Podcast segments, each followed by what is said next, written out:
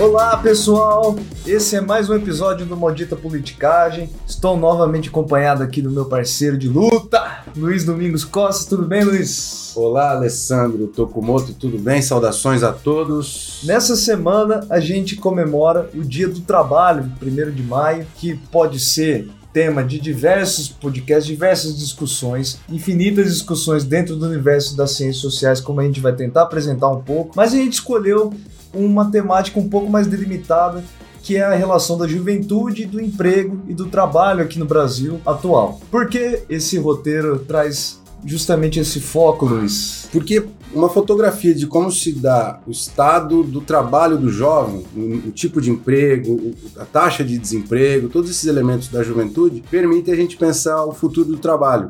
Né? Então, quando a gente olhar como que está hoje, que é o objetivo desse episódio, a gente pode entender como que vai estar com os adultos daqui a alguns anos. A situação dos jovens revela as perspectivas, pelo menos de médio prazo, do emprego de uma forma geral. Então a gente vai estar pensando no emprego de uma forma ampla, no trabalho de uma forma ampla, mas recortando com o jovem, que é o nosso público mais imediato e que revela esse cenário de médio prazo. A gente vai então no próximo bloco tentar sintetizar como a sociologia enxerga é, esse tema tão debatido, um tema bastante clássico na nossa área é, alguns conceitos mais atuais e um contexto, um panorama de como a juventude e o desemprego é um problema atual no nosso país. No segundo bloco, trazemos alguns desdobramentos dessa discussão teórica e, e dos dados que nós vamos levantar aqui. E por fim, a gente vai tentar sintetizar tudo isso em algumas indicações, em algumas histórias e na resolução do nosso problema de sempre. Beleza? Continue Beleza. com a gente.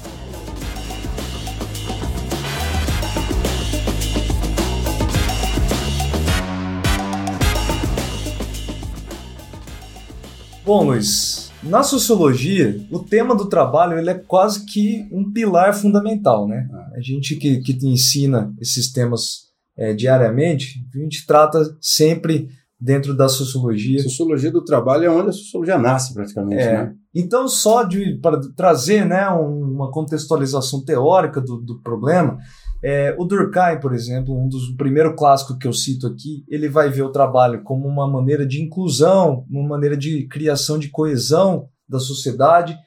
O Weber já traz um foco mais é, culturalista, onde a, os valores e, e éticas e ética do trabalho se relacionam, se conectam e explicam coisas do mundo econômico.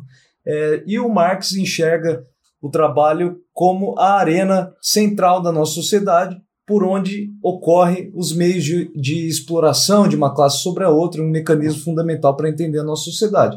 Mas não vamos mergulhar aqui nesse momento, a gente pode até né, fazer um, um episódio em algum nisso. momento, é, mas vamos trazer, é, tentar delimitar melhor como o trabalho se configura no Brasil hoje, o trabalho barra o desemprego também, né? Uhum. A ideia-chave para pensar esses jovens e, e, a, e, a, dinâmica recente de trabalho no Brasil é, é, pelo conceito de trabalho sob demanda. É um tema que já vem sendo tratado pelo menos há uns 20, 30 anos na sociologia, mais, né? Você que, você que é um especialista no tema. para pensar as novas dinâmicas do trabalho, especialmente aquelas referentes à juventude, temos que utilizar essa ideia de trabalho sob demanda ou trabalho just in time, que são as atividades nas quais os trabalhadores é, produzem e são remunerados estritamente pelo tempo em que eles estão ocupados, né? E eles arcam com os poros do seu trabalho, por exemplo. Ele não recebe para se deslocar, ele não recebe pelo tempo de alimentação. Então, é, existe uma foto, ficou muito conhecida, uma imagem marcante para esse tema de hoje. Foi uma foto feita pelo fotógrafo Tiago Queiroz, para o jornal Estado de São Paulo, em setembro de 2020. São dois entregadores de aplicativos de comida descansando numa praça na Avenida Faria Lima, deitados. Para quem, quem, não ouviu, né? É, tem um episódio, um episódio, sobre a Faria, Lima. Faria Lima. Eles estão ali descansando com, com a cabeça dentro da bag de entregar comida. Eles estão dormindo ali, provavelmente porque o aplicativo não, não ofereceu uma entrega para eles naquele momento. Então, aquele tempo ali, ele está trabalhando, porque ele não está fazendo, ele não está estudando, ele não está jogando futebol. Mas, portanto, para ele, individualmente, é, é, é, jornada de trabalho, só que ele não está ganhando por aquilo ali. Né? É muito diferente das, do trabalho que a gente exercia na fábrica na década de 70, na qual você comia no refeitório da fábrica e ali você estava dando uma pausa para se alimentar, para trabalhar, mas você recebia por aquilo. É. Então, o trabalho de just in time, o indivíduo só recebe por aquilo que ele produz estritamente. E, e esses poros, esses pequenos intervalos, ele não recebe. É, nós temos, na, dentro da teoria sociológica do trabalho, Após os clássicos que nós citamos inicialmente, se discute muito é, dois modelos de produção, dois modelos, duas formas de modalidades de trabalho, que é o Fordismo, né? O Fordismo primeiro focado na eficiência da produção e posteriormente o Toyotismo que foca que traz uma grande inovação, além da implementação de tecnologias, ele traz a implementação desse modelo de just in time. Então, quando nós falamos de just in time, nós também estamos falando de alguma forma desse, dessa nova forma de emprego. O modelo de just in time ele é uma, um escudo que, que as empresas têm para não cair na mesma armadilha de crises econômicas anteriores, de você pagar pelos seus trabalhadores pela produção é, exagerada, às vezes, em momentos que não tem uma demanda tão grande assim. Isso, Só que a gente chegou num terceiro momento né, desse uhum. just in time, né? Quando a gente fala de um exagero desse just in time Os atualmente. Just in time 2.0. É, né? que é, esses são esses novos processos que a gente pode chamar de uberização, enfim, é. de informalidade, vários é. conceitos. Subempregabilidade, é, subempregabilidade. Que, que, que, narram a mesma coisa, na verdade, Sim. né? É. O aumento da eficiência de quem está empregando e a piora das condições de trabalho de quem está tá, é, ali. Porque essa ideia do trabalho sob demanda, ela tem alguns discursos de sedução. Por exemplo, o indivíduo trabalha quando quer. Né? Se você trabalha por aplicativo, você pode escolher ficar em casa e tal. Isso é completamente falso, né? Porque se você não estiver disponível num intervalo de tempo extenso, você não vai ter oferta de trabalho, né? Você não vai conseguir pegar a corrida do aplicativo.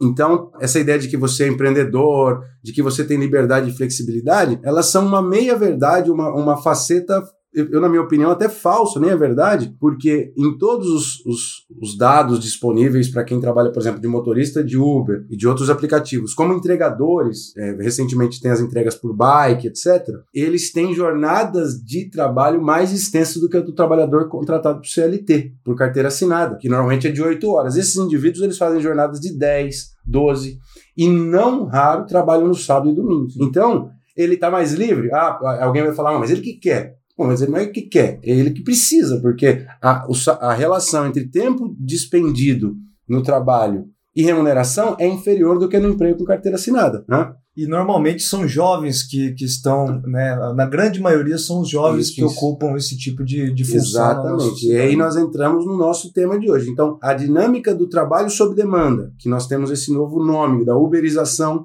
é, incide frontalmente sobre os jovens e por isso que a gente trouxe esse tema hoje. Em, em geral, é preciso entender que o tipo de inserção desse jovem nesses novos empregos, nessas novas modalidades, tem relação com a estrutura econômica de emprego mais ampla. Então, os dados vão mostrar, atualmente o Brasil tem um nível de desemprego... Geral, é, não só dos jovens? É, é, em geral, próximo a 11%. O desemprego entre jovens de, entre 18 e 24 anos, essa taxa vai para 22%. O dobro. O dobro, né? E se a gente olha para entre 14 e 17 anos, é pior ainda, 37% de desemprego. Então, é, é um, o desemprego é um problema que afeta muito mais os jovens do que é. É, os adultos, geral, é, a população geral do nosso país. Né? E, e aí existe toda uma definição que a gente pode fazer um episódio sobre isso. O que, que significa emprego, subemprego, desemprego, ou enfim, mas por que, que a gente calcula desemprego? Como que a gente sabe que esses jovens são desempregados?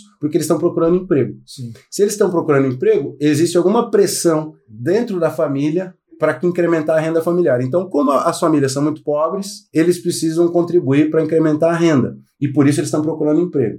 Vale ressaltar que esses dados pioram ainda mais se a gente leva em consideração aspectos sociais como raça, é, como gênero, é, gênero né? É região do Brasil, no região. Nordeste elas são maiores.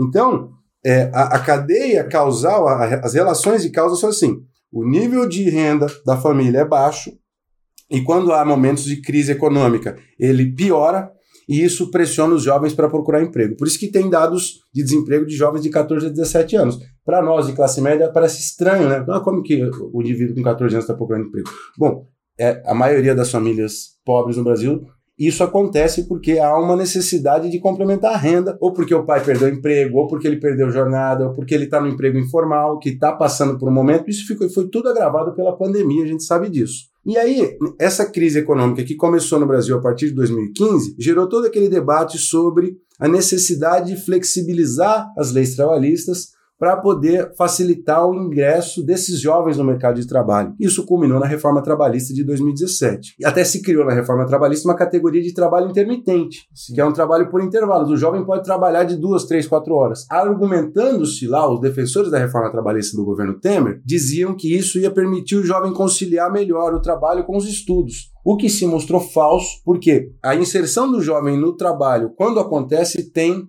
é, retirado ele da escola, literalmente. Porque para que você estude e trabalhe, você precisa ter uma jornada de trabalho pré-determinada. Você pensa se você está entregando, acontece muito quando o entregador de, de aplicativo começa a chover. Aí o aplicativo fala: a partir de agora, as corridas vão ficar mais valorizadas. Por quê? Porque tem menos gente querendo trabalhar na chuva. Eles aumentam o valor da, da remuneração por entrega para poder ter um incentivo dos, dos jovens ficarem entregando. Bom, se vai aumentar o valor da grana que ele está precisando, ele fala: agora eu vou ficar. Ele não vai para a escola. É, o Uber é muito fácil, é. muito comum da gente pegar um Uber que está 15 horas, horas trabalhando, é, né? É. O cara já está lá tontinho da vida Isso, e está trabalhando.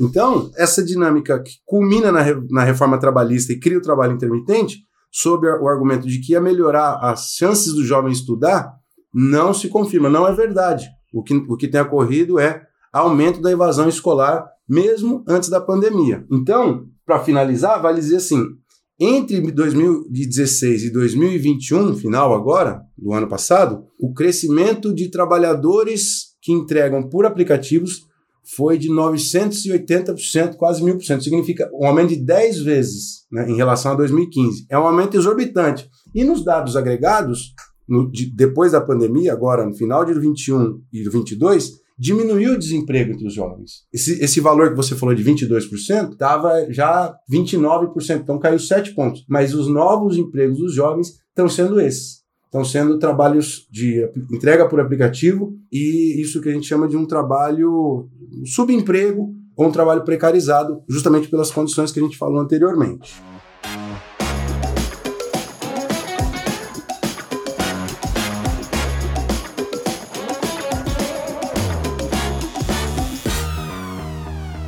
Bom, depois desse, desse quadro geral sobre a inserção dos jovens é, no trabalho recentemente no Brasil, a pergunta é como melhorar esse quadro, como evitar que os jovens tenham uma inserção tão precoce e precarizada no mercado de trabalho. A resposta mais convencional é: ah, tem que reter esse jovem na escola, tem que aumentar as taxas de permanência e conclusão nos cursos de ensino médio, ensino superior. Aliás, Mas... né, um jovem, um adulto graduado, ele recebe em média 150% a mais do que alguém que só tem o ensino médio, né, é, dado do Brasil. É bizarro. Até, acho que a média de salário de quem tem ensino médio é 2 mil e poucos reais.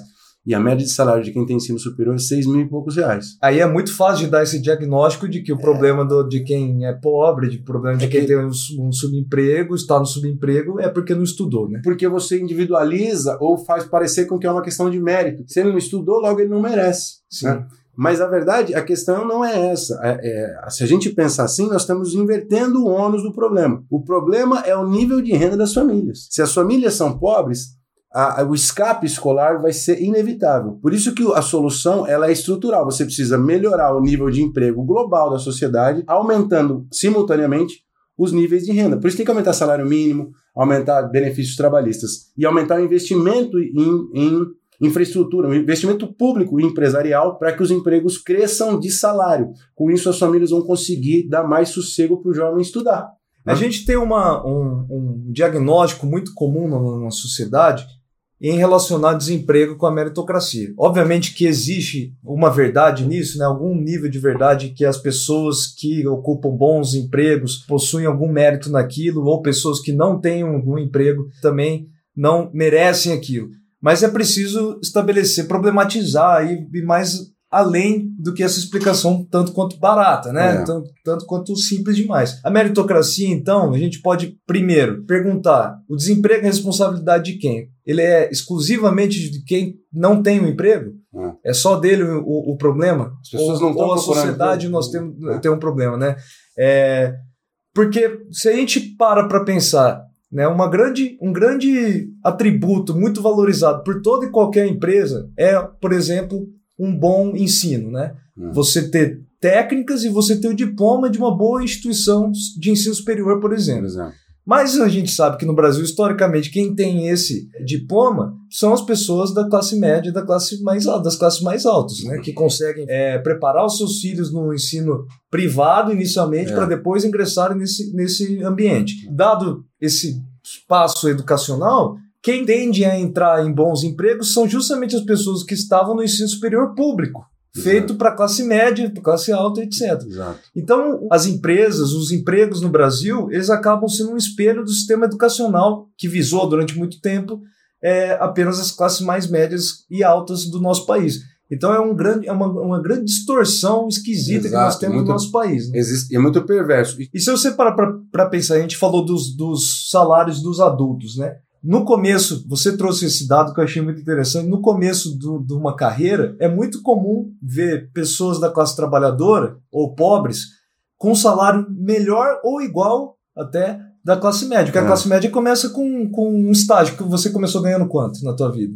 Eu, eu ganhei bolsa, não me lembro, mas acho que a- a ideia, o dado econômico que a gente tinha mencionado é que o jovem de classe média alta, quando termina o ensino médio e per- consegue um emprego, é um estágio em uma multinacional Isso. ganhando eu, 1.500 eu, conto. eu, eu ganhei, Não, eu fiz estágio no, no Estado, ganhava Uhum. 800 reais. Então, um jovem de classe baixa, os 20% mais baixos da população, quando tem o primeiro emprego, é mil reais. E ele Então pode é- ganhar, tipo, dois mil reais no McDonald's. É, assim, então, né? então o, o que a gente quer dizer aqui, pessoal, é que para o primeiro emprego de muito pobres e muito ricos, a remuneração é muito próxima. É, Só que, só que o destino do jovem pobre é ir parando de estudar porque as condições econômicas da família o dificultam, o obstacularizam para ele. É. E enquanto o jovem rico é continuar estudando, fazer graduação, pós-graduação, mestrado, doutorado, e essa, essa bifurcação dos destinos vai fazer que daqui 10 anos o jovem de origem rica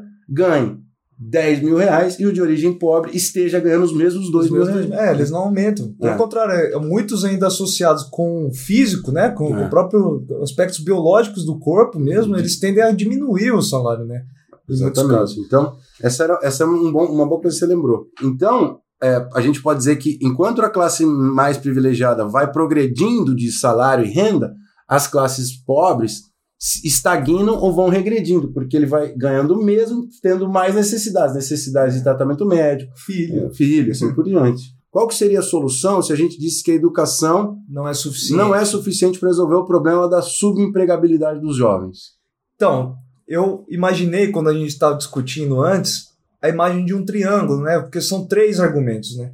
Não basta ser bem informado ou ter acesso a uma boa universidade e depois sair de- das universidades, porque você não tem dinheiro, por exemplo. Então você precisa ter condição econômica primeiro, né? Essa condição econômica, por exemplo, na classe média é comum na família, amparando o, aquele jovem, é, ou bons salários, né, de pessoas que estão em torno dele. Aí ele associa essa boa condição com a educação, né, com o acesso à educação, que vai proporcionar ele o crescimento do seu salário, com a progressão do sua, da sua carreira, e precisa ter, né, ter um elemento fundamental estrutural que é emprego, né? A economia tem que também tem que estar bem, né? É. Uma, um problema do Brasil, inclusive, que o Brasil Exato. oferece muitos empregos ruins, na verdade, né, É. do ponto de vista de salário. na crise ali que que começou em 2013, 2014, de má avaliação dos jovens do governo do PT, era que muitos que tinham conseguido acesso ao ensino superior pelo ProUni, pelo FIES, eles tinham inserção em empregos que não eram condizentes com o nível excelente de formação que eles estavam tendo. Então eles tinham passado é, do ensino superior e aí trabalhavam em empregos que eram característicos ainda da época que ele estava no ensino médio. Então você teve um- um- uma expansão de uma das frentes do seu triângulo, que é a formação, mas os, os níveis de emprego não estavam crescendo. E aí gera aquilo que os caras chamam de frustração estrutural Sim. em toda a juventude. Então, para amarrar o seu triângulo, o seu tripé, é tem que ter renda né, familiar adequada, acesso ao ensino de qualidade e, e apoio para seguir nesse ensino, uhum. se dedicando a ele, e por último, emprego. Sem esse tripé, a juventude, especialmente a juventude pobre, vai ficar enxugando o gelo. Né? Você Sim. corre um tempo estudo supletivo, depois trabalha, depois volta, faz a faculdade, tranca, e você nunca vai superar esse ciclo vicioso. Seria isso.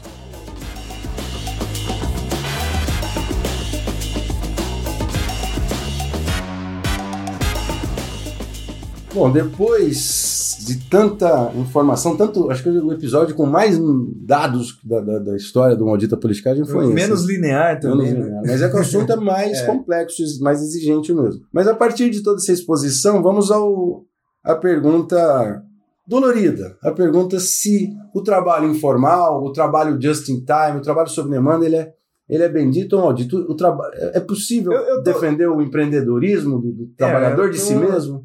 Eu tô ficando normalmente com essa bomba aqui, mas eu ah. vou falar novamente em termos pessoais, porque eu acho que é disso que se trata nessa pergunta, né? É, o cientista político já se foi, aqui tá só o Alessandro respondendo essa pergunta. eu acho uma porcaria, porque, ó, vamos partir da falácia inicial, né? Vamos flexibilizar os direitos trabalhistas para que pessoas possam ser contratadas de forma mais fácil, né? De forma mais simplificada. Aumenta a eficiência das empresas, aumenta a eficiência é bom para quem, né? Nesse é. caso. É, o just in time. É, é bom para quem está ganhando dinheiro em cima desse trabalhador, né? É. Porque não precisa pagar a eficiência nesse caso, é você não pagar dinheiro Direito. em momentos que, hum. que ele não está rendendo dinheiro para você. Direito, então, seja, direito dele ao banheiro, dele é, se alimentar, etc. Então, né? ou seja, se a gente vai falar na mais-valia ou na exploração marxista mesmo, aqui, uhum. evocando um clássico da sociologia, a gente está, na verdade, falando de eficiência de quem está explorando, de quem está empregando nesse caso. Aqui eu já estou, né? É, se, eu, se, eu, se eu pudesse é, pensar que a, a, flexibilização é legal para quem trabalha, por exemplo, na área de criação, sei lá, você é um desenhista de publicidade, você quer trabalhar em duas, três empresas, o horário que você quiser. Bom, aí pode até ser Sim. bom, mas quantos, quantos por cento da população tem esse privilégio? Né? Então, eu acho que um dos grandes debates que existe nesse tema e um dos equívocos, às vezes, é pensar apenas no que no que está em torno da gente. Né? Na classe uhum. média, a flexibilização traz muitos maravilha, ganhos. Né? Traz, traz muitos ganhos para pessoas que só fazem freelancer bem-sucedidos, é. etc. Claro, isso vai depender dos casos, né? mas, em forma geral, estrutural no Brasil, a gente tem mais entregador de pizza do que pessoas que fazem um grande projeto freelancer para uma é. startup bilionária. Exatamente, certo? exatamente. Então, flexibilização em geral, tende a ter como resultado. O discurso é para facilitar e melhorar a vida de todo mundo, mas o resultado concreto, na prática, é esfolar aquele que já é esfolado historicamente. Sim. Tem as histórias que a gente. Porque quando a gente descobre que algumas pessoas trocaram de emprego para fazer uma atividade flexível, em geral, elas falam de uma forma muito é, felizes, né? Ah, para mim melhorou muito, eu tenho mais capacidade de auto determinação, eu, eu, eu sou dono do meu tempo e patati. Só que se você começar a puxar outras coisas, mas e aí, a quantidade de trabalho aumentou? Mas aí, o final de semana com a família, como é que foi? O caba começa a se embananar. Então, nem sempre as coisas são assim, mesmo entre aqueles que são da classe média. E a sua historinha? Porque eu acho que você tem histórias melhores. Não, minha história vai bem nessa direção. Eu tinha um colega no colégio né, colégio público, na, época que eu trabalhava em colégio público, que ele, ele fazia Uber e tal, e sempre trazia, né, nossa, eu quero largar esse trabalho aqui para virar Uber.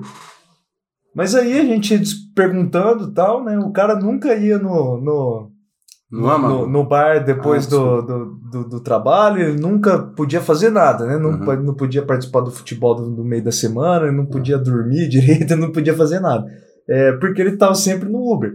O Uber proporcionava a ele a possibilidade de viajar para fora, mas ele ficava um ano inteiro trabalhando no Uber para viajar para outro país, né? Então é isso, né? Tem uma porta de fora. Olha, eu lembrei, eu lembrei que tem canais no YouTube, agora que você falou, desculpa interromper. Tem canais no YouTube de Ubers contando como que eles podem fazer mil reais em uma jornada por, por jornada. E aí, essa jornada que ele idealiza em 14, 15 horas, às vezes dura 16, ele consegue juntar os mil reais para ficar um feriado de folga. E os, os Ubers, eles vão mostrando as técnicas disso, que é comer, comer um, um salgadinho barato, com um café barato, nananã. Bom, Luiz, eu tenho uma recomendação no tema, que tá. é o filme O Patrão, Radiografia de um Crime, filme aí que está disponível nas plataformas digitais, nos de streaming. Uhum. É um filme argentino sensacional. Você já assistiu? Não, não, não. Muito legal esse filme. Assistam. Todos Tá, vocês. beleza. A gente vai deixar outros filmes na bibliografia também. Existe uma, uma pancada de filmes sobre isso. Até o, o próprio Coringa, que é um dos filmes mais marcantes da, da nossa geração recentemente, né? Mas pra, eu diria ainda que tem uma contribuição de uma várias letras, da- enfim, de vários artistas sobre isso, mas uma do Racionais, MCs, que ele fala assim: daí tem um filme, uma negra e uma criança nos braços, solitária na floresta do concreto de aço, família brasileira. Essa ideia de que a família brasileira é a mãe e o seu filho, e que tem uma, uma vida muito difícil econômica, socialmente, racialmente, é esse tipo de jovem que está sendo empregado naquele crescimento que nós falamos no começo do episódio de mil por cento de emprego de entregadores, é esse jovem que está tendo o seu emprego como entregador de bike ou de moto. E esse ciclo, esse- essas taxas que vão aumentando esse, esse emprego não são nada positivas. A gente só vai conseguir furar esse ciclo vicioso, né? Desse jovem, dessa mãe solteira, se a gente alterar esse tripé que é o nível de renda das famílias, portanto, incrementar a renda, aumentar o emprego, aumentar o acesso ao ensino. Sem esse tripé, a gente pode ter uma, uma geração que cresce em escolaridade, mas aumenta a frustração estrutural, como aconteceu nos anos 2000. Ou, por outro lado, a gente pode ter uma população que começa a crescer muito de emprego, só que você tem subemprego, que é o Uhum. caso do que está acontecendo recentemente com o Uber. Então seria isso. Vocês, por favor, enviem as indagações, as dúvidas. Às vezes esse conteúdo pode ter ficado um pouco mais difícil, mais chato, mais confuso. Façam os comentários nas nossas redes. Compartilhem se você gostou. Compartilhe as experiências pessoais Ah, e dos perfeito. amigos também, né? Que vocês consigam. Contem alguns linkar. casos que, que se relacionam com o tema de hoje. E é isso, japonês. É isso, pessoal. O Maldita Politicagem tem produção e roteiro de Luiz Domingos Costa e Alessandro Tokumoto, design e edição de áudio de Fábio Tokumoto.